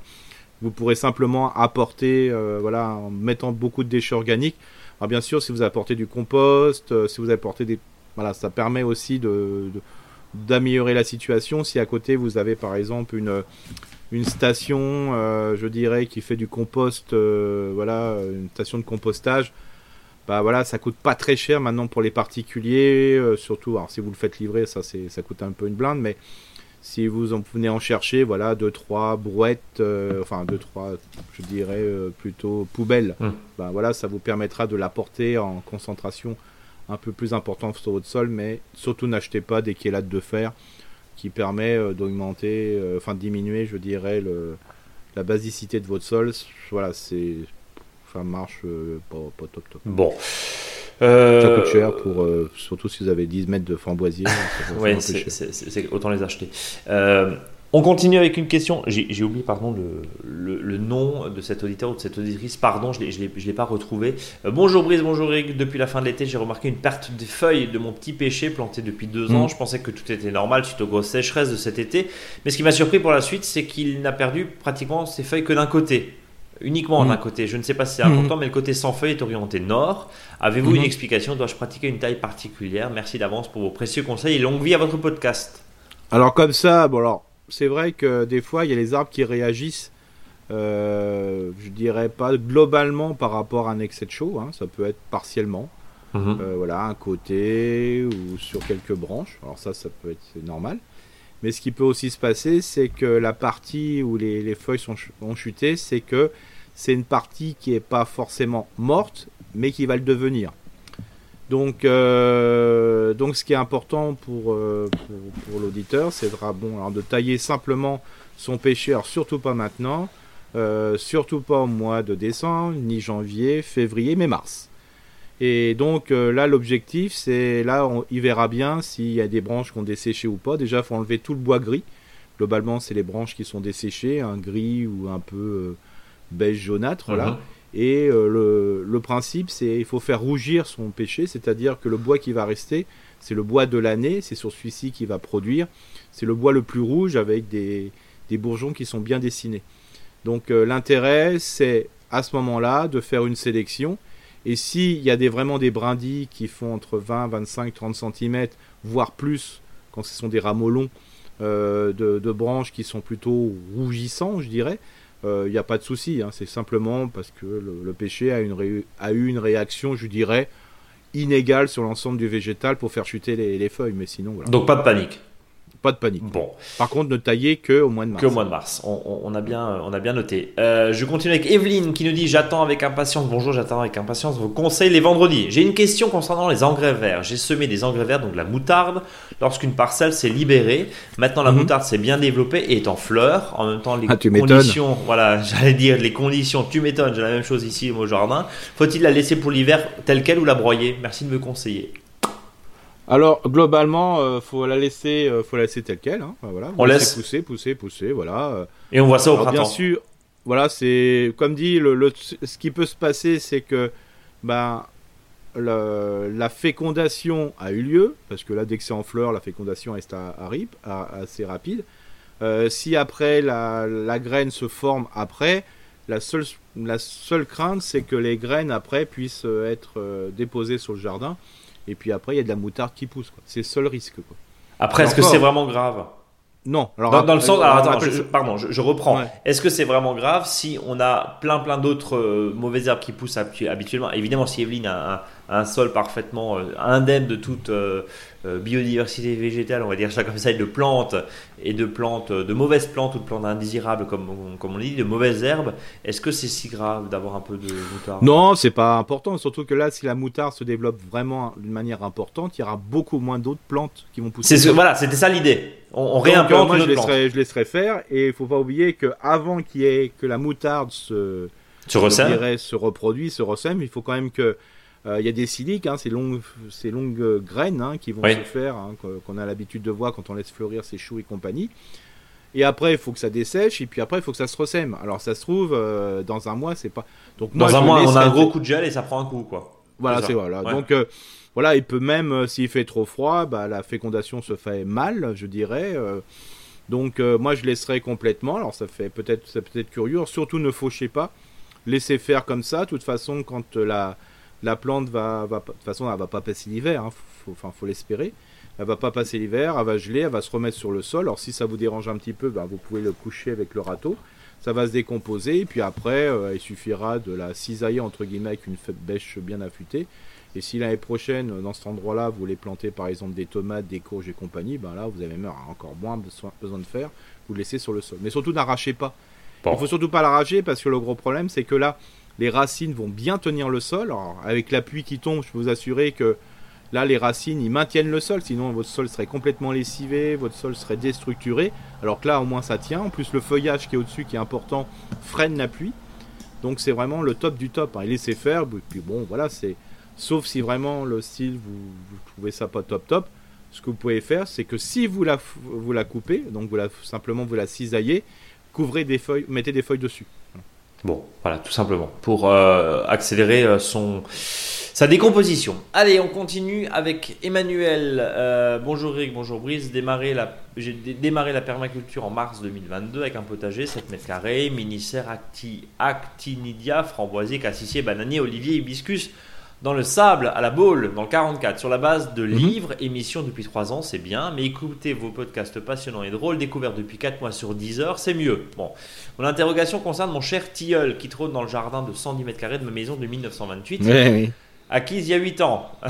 à ses pieds, j'ai creusé le sable pour récupérer des pierres qui dépassaient et j'y ai trouvé une cuve ciment en forme de haricot euh, que j'ai mhm. détourné en bassin de 500 litres. En coupant quelques branches mortes afin d'éviter leur chute dans le filet au-dessus du bassin, j'ai découvert deux creux au sommet du tronc qui se divisent en mhm. deux parties. Je les ai épongés, l'un avait un nid de brindilles au-dessus de l'un d'entre eux que j'ai laissé en glissant une ardoise dessous. Je pense que l'eau mhm. s'écoulera le long des planches malgré euh, les ardoises, le long des branches pardon, malgré les ardoises qui remplira les trous. À votre avis, Dois-je faire un pansement, un perçage d'évacuation, les remplir de noix, d'autres choses, fabriquer des cabanes au-dessus? Bref, euh, des oiseaux et un écureuil viennent régulièrement. Ce tilleul a de la mousse face nord. Le lierre mhm. tente de grimper au bas du tronc. Il a la gale, bien sûr. Nous sommes entourés de pins chez les voisins et son ombre me plaît, euh, bien que limitant l'espace. J'ai dû plusieurs fois couper des racines, qui étaient peut-être les siennes, puis pour planter. Je l'aime beaucoup et je m'en veux à chaque fois. Comment prendre soin de lui avec mes remerciements pour vos regards avertis? J'espère que cela éclairera d'autres personnes aussi. Signé Emmanuel. Alors bon, tout dépend de la grosseur du tilleul, mais bon, alors déjà, un, la mousse au nord, ça c'est normal, c'est une bonne chose. Ok. Euh, voilà, le lierre qui monte dessus, c'est aussi c'est la strate verticale, euh, voilà, naturelle qui s'exprime. Alors bien sûr, là, euh, je propose qu'on rabatte, on coupe le lierre à la hauteur des, des, premières charpentières qui poussent. Comme ça, vous pouvez avoir un tronc qui va s'enliérer entre guillemets, mais ne va pas se développer dans l'arbre. Et en plus, le lierre va protéger le tronc, donc ça c'est pas mal non plus. Plus quand il va avoir un peu de bouteille, le tronc, ben, le, lierre, ben, il va faire des fleurs et ça sera bon pour les abeilles, donc ça c'est super. Euh, sinon au niveau des plaies, alors je sais que ça peut, euh, si l'eau rentre dedans, ça peut faire pourrir entre guillemets le centre d'arbre. Mm. Il ne faut pas oublier que le, que le piquet entre guillemets euh, qui est au centre de l'arbre, qui fait, fait que l'arbre tient, c'est entre guillemets du bois mort, hein. c'est un pieu bien sec et c'est le tronc qui le, et l'écorce qui le protège euh, ce, piquet intérieur pour que l'arbre soit stable. Alors bien sûr, c'est pas mal par le dessus bah, de mettre une voilà, c'est une très bonne solution de mettre euh, des planches qui permettent de faire couler l'eau à l'extérieur. Ne bouchez pas avec du, ciment. Voilà, c'est pas pas plus que ça. Globalement, nettoyez un peu l'intérieur et puis mettez une petite protection. Alors, en fait, peut-être même un gabarit, c'est-à-dire avec une planche, voilà, imputrescible avec du vrai bois, entre guillemets, bah, vous pouvez couvrir votre arbre aux endroits des trous, comme ça, ça fait un peu une petite protection. Mais voilà, tout se passe bien, quoi. Bon, voilà, Emmanuel. On a fait le tour du tilleul Oui. Et puis euh, profitez parce que ça sent vachement bon au printemps. Oui, et puis en plus, voilà, c'est un arbre quand même, c'est un feuillu. Majestueux. Euh, voilà, c'est clair. Euh, Marie de Loire-Atlantique qui nous dit bonjour Eric, bonjour Brice. Tout d'abord, merci pour votre podcast que j'ai découvert il y a peu et qui m'accompagne lors de mes après-midi récoltes de haricots verts. Je travaille chez un maraîcher. J'ai chez moi un vieux pommier Renette du buisson qui est couvert de gui. Ah bah tiens, on, mhm. reprend. Dois-je enlever mhm. les pousses de gui une à une, même vu la taille de l'arbre, hein, ça me paraît compliqué, ou couper à la tronçonneuse les branches trop atteintes, ou ne rien faire? Avez-vous une autre solution à me proposer? Merci. Non, il faut, faut curer le gui, hein, ce qu'on appelle. Curer le hein. Ouais, c'est-à-dire, bah, il faut prendre, euh, voilà, c'est à, cette époque qu'on le fait. Euh, voilà, dès que vous voyez une pousse, hein, parce qu'il faut pas oublier que le gui, ben, euh, cette graine, enfin cette graine gluante, va, va, se coller sur un arbre ou suite à, l'injection par l'animal, l'animal va le rejeter via son transit. Et ensuite, ce qui va se passer, c'est que la graine va germer et va faire un espèce de, non pas d'une racine, mais un suçoir qui va rentrer dans le, dans le tronc, dans la branche, et, va, et puis après va, il va carrément se fixer, se coller au système, je dirais, euh, je dirais de vaisseau du bois. Donc euh, voilà, il prend toute la source. Donc c'est un vrai parasite. Oui, c'est un vrai parasite. Alors après, quand il y en a un ou deux, ça va quoi. Mais là, quand c'est rempli, il peut être complètement rempli. Euh, l'idéal, bah, c'est de, déjà un de tailler l'arbre. Voilà, si vous le taillez, comme ça c'est. Et une fois que vous l'avez taillé, bah, faut prendre un couteau voilà, bien affûté, euh, type greffoir, et puis vous, à des endroits où il commence à germer, vous le voyez, bah faut le couper. Il faut gratter un peu l'écorce, et puis vous mettez dessus un, pansement, et ce pansement peut être fait par exemple avec de l'argile, du vrai argile de sol, euh, tout simplement, ou vous le faites avec un argile, style argivert que vous achetez, voilà, ici et là dans une pharmacie ou de la parapharmacie et puis vous faites un cataplasme avec ça, mais l'idéal c'est de mettre de la, de la terre bien argileuse. Alors si vous avez de la bouse de vase avec c'est encore mieux.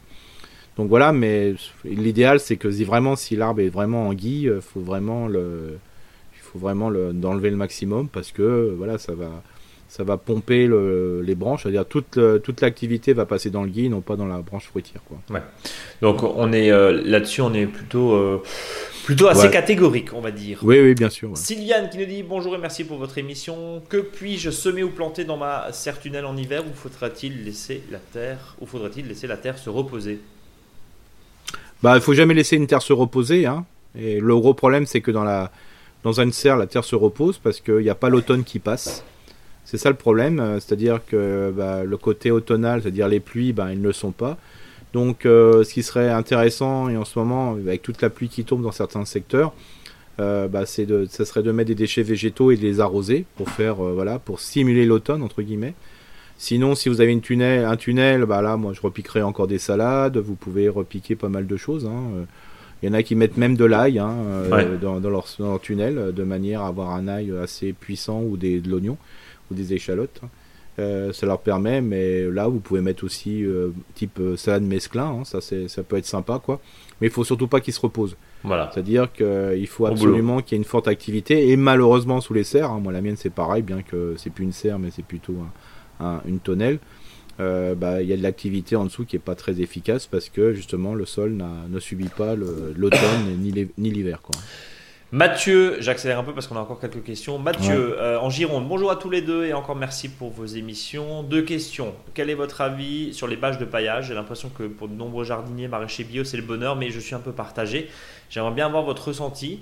Et deuxième question, j'ai plusieurs framboisiers qui ont beaucoup souffert de la chaleur cet été, décidément. Hein. J'ai taillé assez court, mais j'ai l'impression que c'est très sec. Faut-il envisager une hmm. nouvelle plantation? On va attendre que ça pour voir si ça, puis, si ça pourrait ressortir. Voilà, merci d'avance. Alors, premier point, bah, la les bâches de paillage. de toute façon, alors il y a, y a, le domaine de l'amateur et le domaine du professionnel.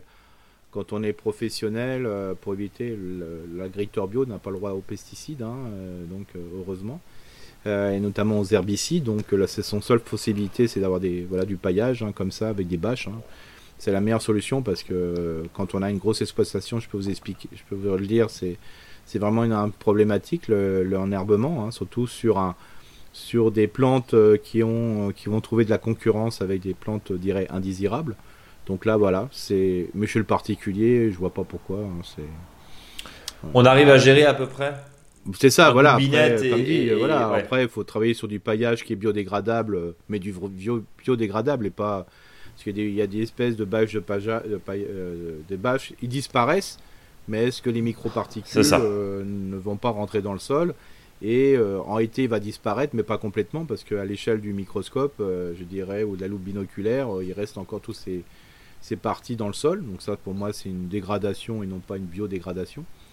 Par contre, il existe des paillages qui sont vraiment intéressants avec du chanvre, enfin des paillasses, voilà, qui sont super intéressants. Du miscanthus notamment.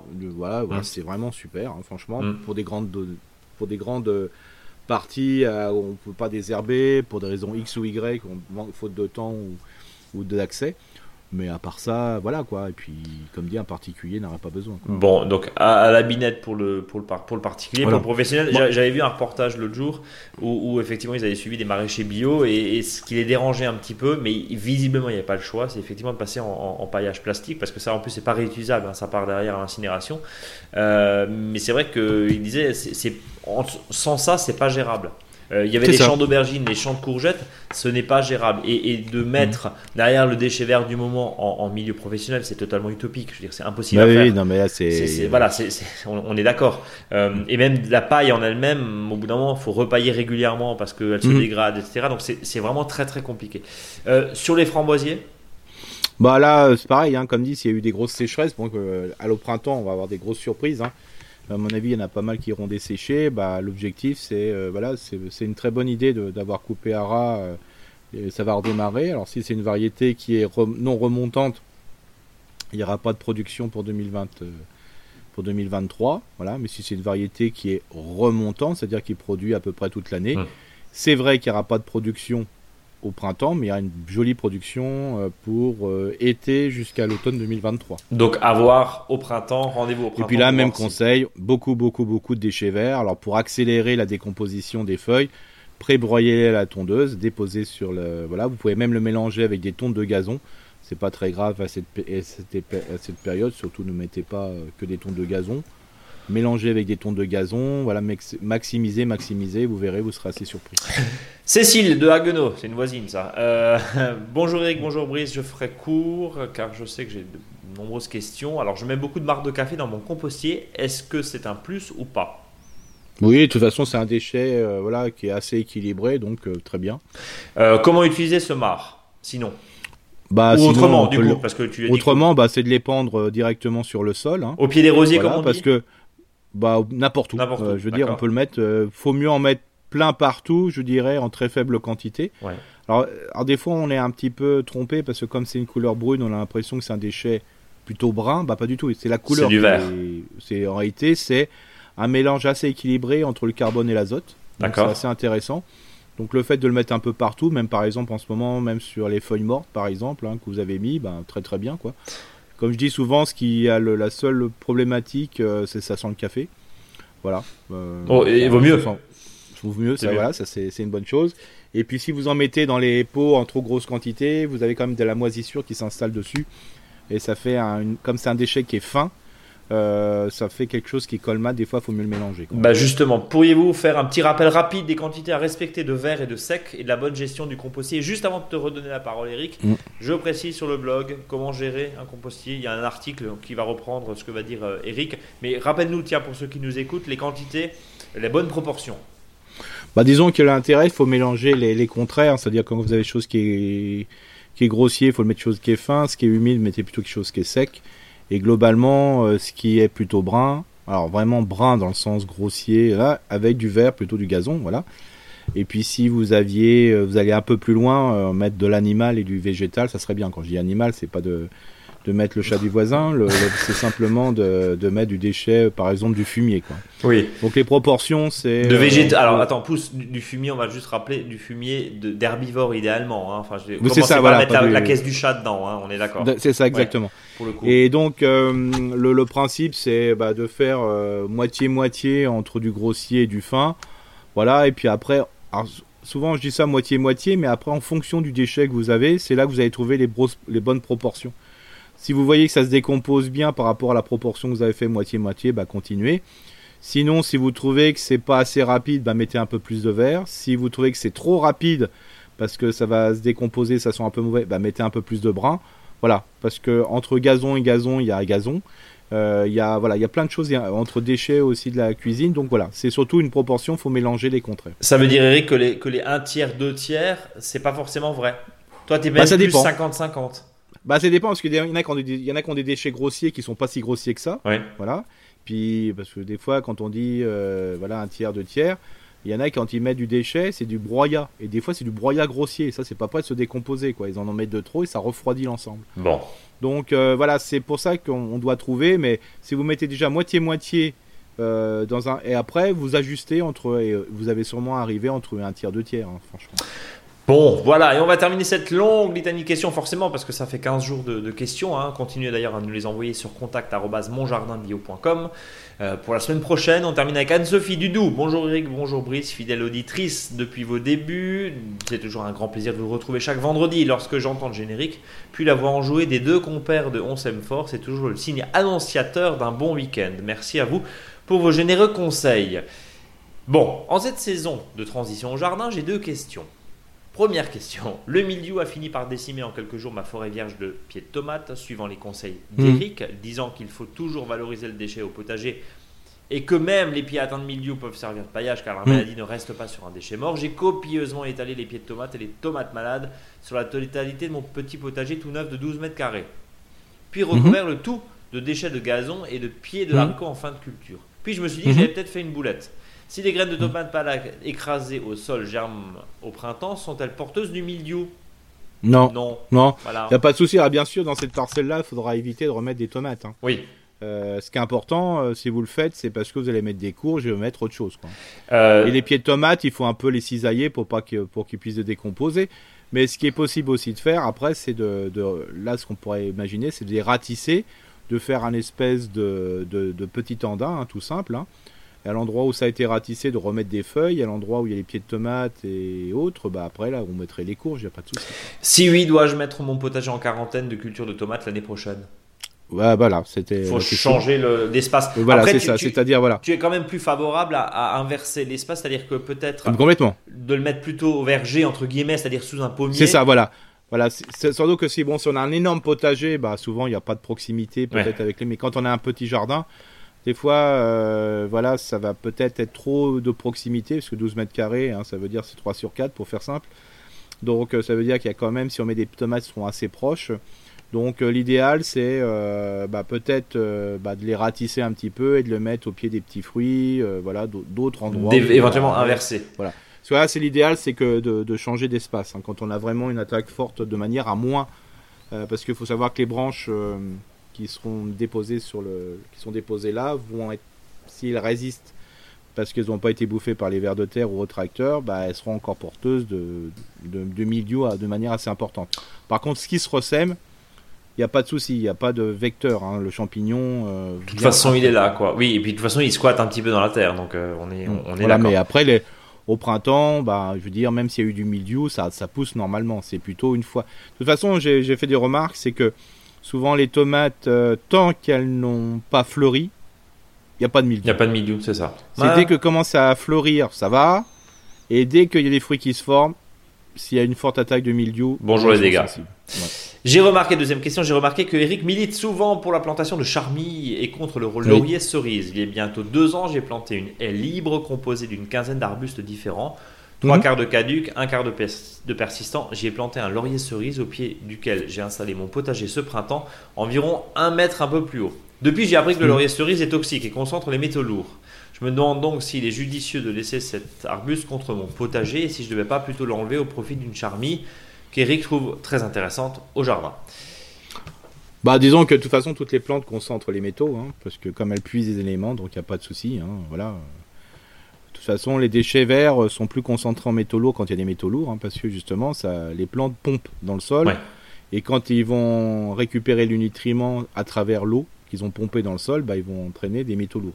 voilà.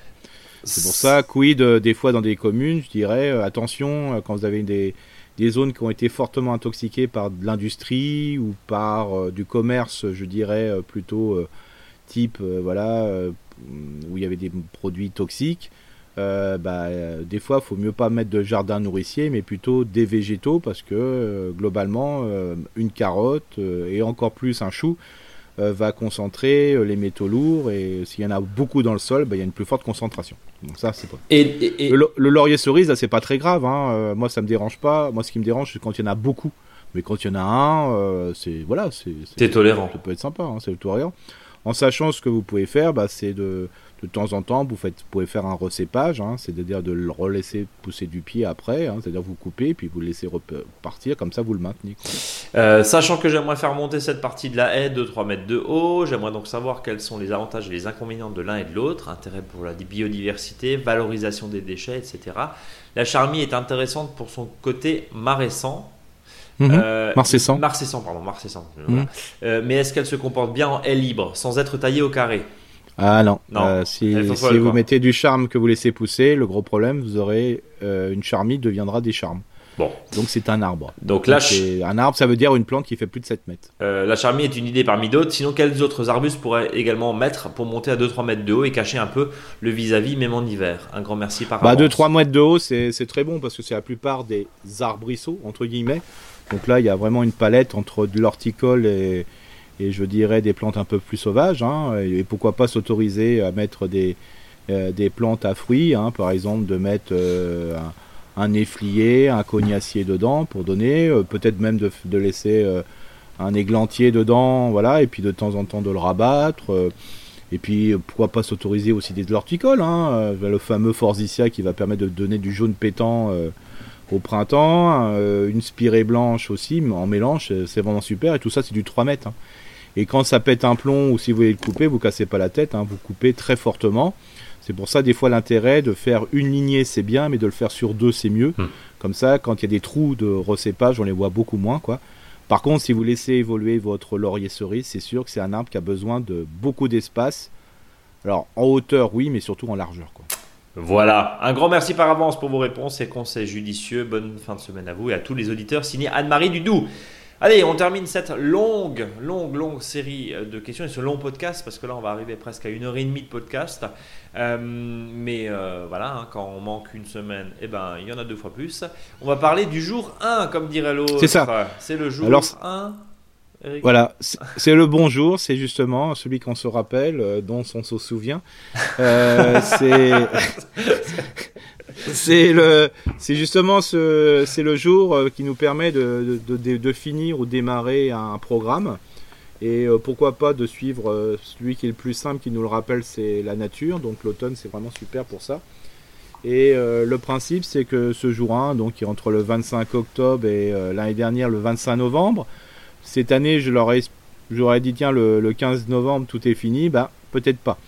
Donc, euh, pour faire simple, euh, c'est euh, tout le mois de novembre, hein, ce jour 1, c'est le jour où il tombe le plus de feuilles dans votre commune.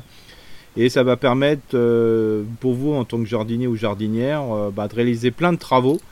et c'est des travaux en plus qui vont vous permettre de gagner du temps sur le printemps. Donc ça, c'est vraiment super. Donc le premier, bien sûr, c'est que quand il y a les feuilles qui tombent, donc c'est un déchet végétal sur le sol, bah, vous, vous, voilà, vous mettez vos déchets végétaux qu'il soit des feuilles ou autre chose. Donc ça, c'est assez facile, on n'arrête pas de le dire.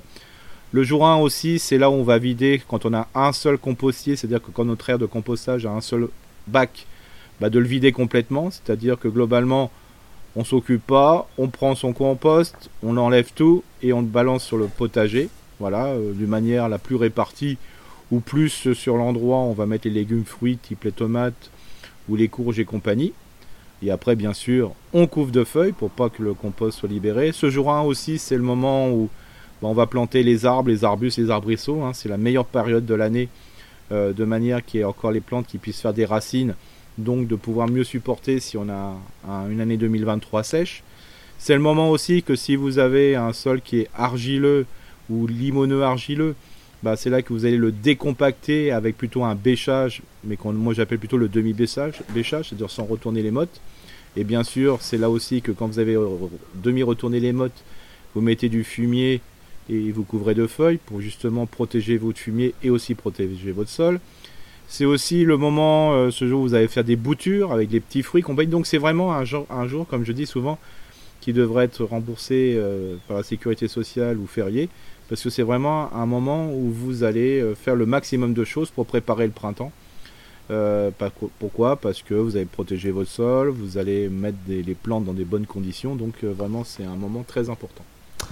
Euh, c'est tout ce que tu as à dire sur le jour 1 Ouais. Oh, d'accord. Oui, parce que ce jour 1, pendant 4 semaines, les auditeurs vont se le prendre encore dans les, dans les dents. Les auditrices, ils vont l'entendre, donc voilà, donc on va parler plutôt la semaine prochaine, c'est-à-dire comment on va travailler son sol, alors bien qu'on ne soit pas en période lunaire favorable, mais comme ça, ça permet quand même de présenter comment il faut faire, donc c'est-à-dire en sol limoneux ou en sol argileux, mhm. comme ça on ira des schémas. Euh, en tout cas, pour ceux qui n'ont pas un sol limoneux argileux ou un sol qui est argileux, eux, ils ont le temps jusqu'au mois de mars. Bon, donc ils ont le temps de trifouiller, ça sera plutôt la fourche bêche et compagnie. Mais autant que possible, et là c'est vraiment l'urgence, euh, parce que je sens que ça va être l'urgence aussi pour les achats, euh, c'est où la confection, c'est de faire du bouturage euh, pour si vous voulez faire euh, voilà de, gérer vos déchets de taille et de les valoriser. Alors justement là-dessus j'ai un point, c'est euh, quand on fait du bouturage, c'est pas parce que vous avez besoin de planter. Mais ce que je vous invite, c'est de faire une réserve. Peut-être que bah, vous bouturez, de toute façon, si l'année prochaine vous n'en avez pas besoin ou dans deux ans, bah, vous pourrez donner le forsythia, vous pourrez donner, je sais pas, le cassissier, le groseillier. Euh, moi, je le conseille même dans les communes de dire, bah voilà, vous dans une commune, vous avez toujours un endroit euh, à côté des ateliers municipaux, vous avez un peu de place, qui est à proximité, qui est pas trop au soleil. Bah, je dis toujours aux ateliers municipaux, bah, bah, des plantes qui se bouturent, bah, bouturez-les hein, quand vous allez faire des tailles. Pourquoi? Bah, Tout simplement, ça vous permettra de remplacer un arbre s'il a été euh, détruit par une personne qui roule, euh, qui roule un peu nerveusement avec son, sa voiture. Ça, c'est par expérience et euh, ou des plantes qui sont mortes pour une raison X ou Y et compagnie, ça permet de remplacer. Hein, voilà, c'est pas de, faire de la concurrence au, au, aux pépiniéristes, pas du tout, c'est simplement un moment de remplacement. Quoi. Bon, voilà. Et puis, on parlait tout à l'heure aussi de, de, de pouvoir d'achat, de non-achat. On a, et vous le savez, vous êtes habitués, vous, maintenant, depuis presque 4 ans euh, dans, dans, ce podcast. Oui, je crois, 3-4 ans. Hmm. Le, le, temps passe sur nous, Église, sur nous. Euh, on est les premiers à dire, même si euh, nous sommes une boutique, on est les premiers à dire, mais si vous avez la possibilité de récupérer une fourche beige dans une ressourcerie, mais allez-y, allez-y. Ouais, ouais. Euh, n'achetez que en dernier recours, si je puis dire, réutilisez, bouturez si vous voulez. Euh, si vous avez le temps, si vous pouvez, c'est toujours pareil. Hein. On fait un potager quand on a du temps, on achète des légumes tout faits quand on n'a pas le temps. Et ben voilà, là c'est exactement pareil.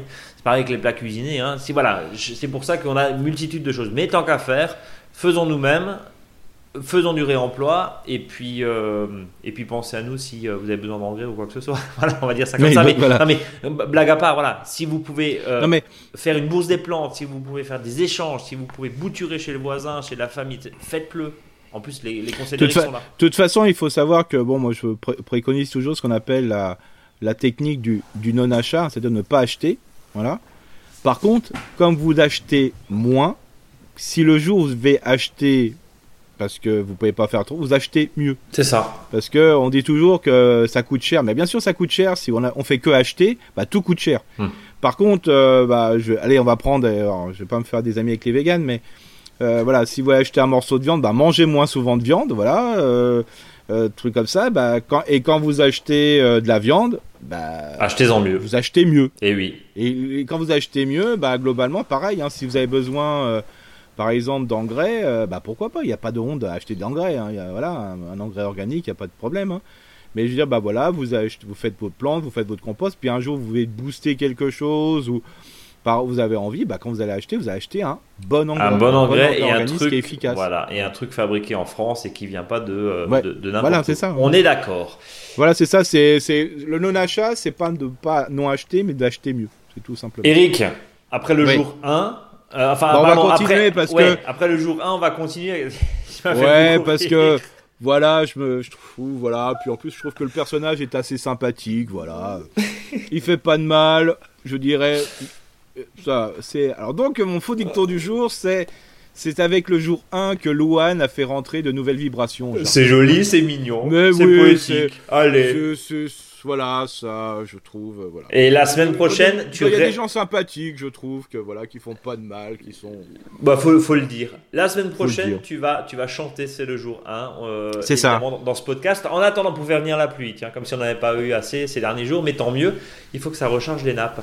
D'ici là, Eric, après ce long podcast de pratiquement une heure et demie, je te souhaite plein de bonnes choses. Merci beaucoup pour tes questions tes réflexions, ta passion en tout cas. Euh, tous les auditeurs se joignent à moi, j'imagine, euh, pour euh, bah, te remercier pour, pour, tout ça. On se donne rendez-vous la semaine prochaine. En attendant, Instagram, Facebook, la newsletter, tout en bas dans le site, inscrivez-vous, vous recevez ça vendredi en fin de journée, c'est gratuit. Vous pouvez vous désabonner quand vous voulez. Enfin bon, voilà, on vous, on vous spamme pas évidemment. Et qu'est-ce qu'on peut encore rajouter Le mot de la fin. Bah, ce, qui serait bien, c'est que ah. les auditeurs, quand ils font un aménagement, parce que bon, ça, c'est vraiment la période où on va vraiment y aller à fond bah, ils peuvent envoyer une photo, hein, je veux dire, euh, voilà, c'est, ça peut être toujours intéressant.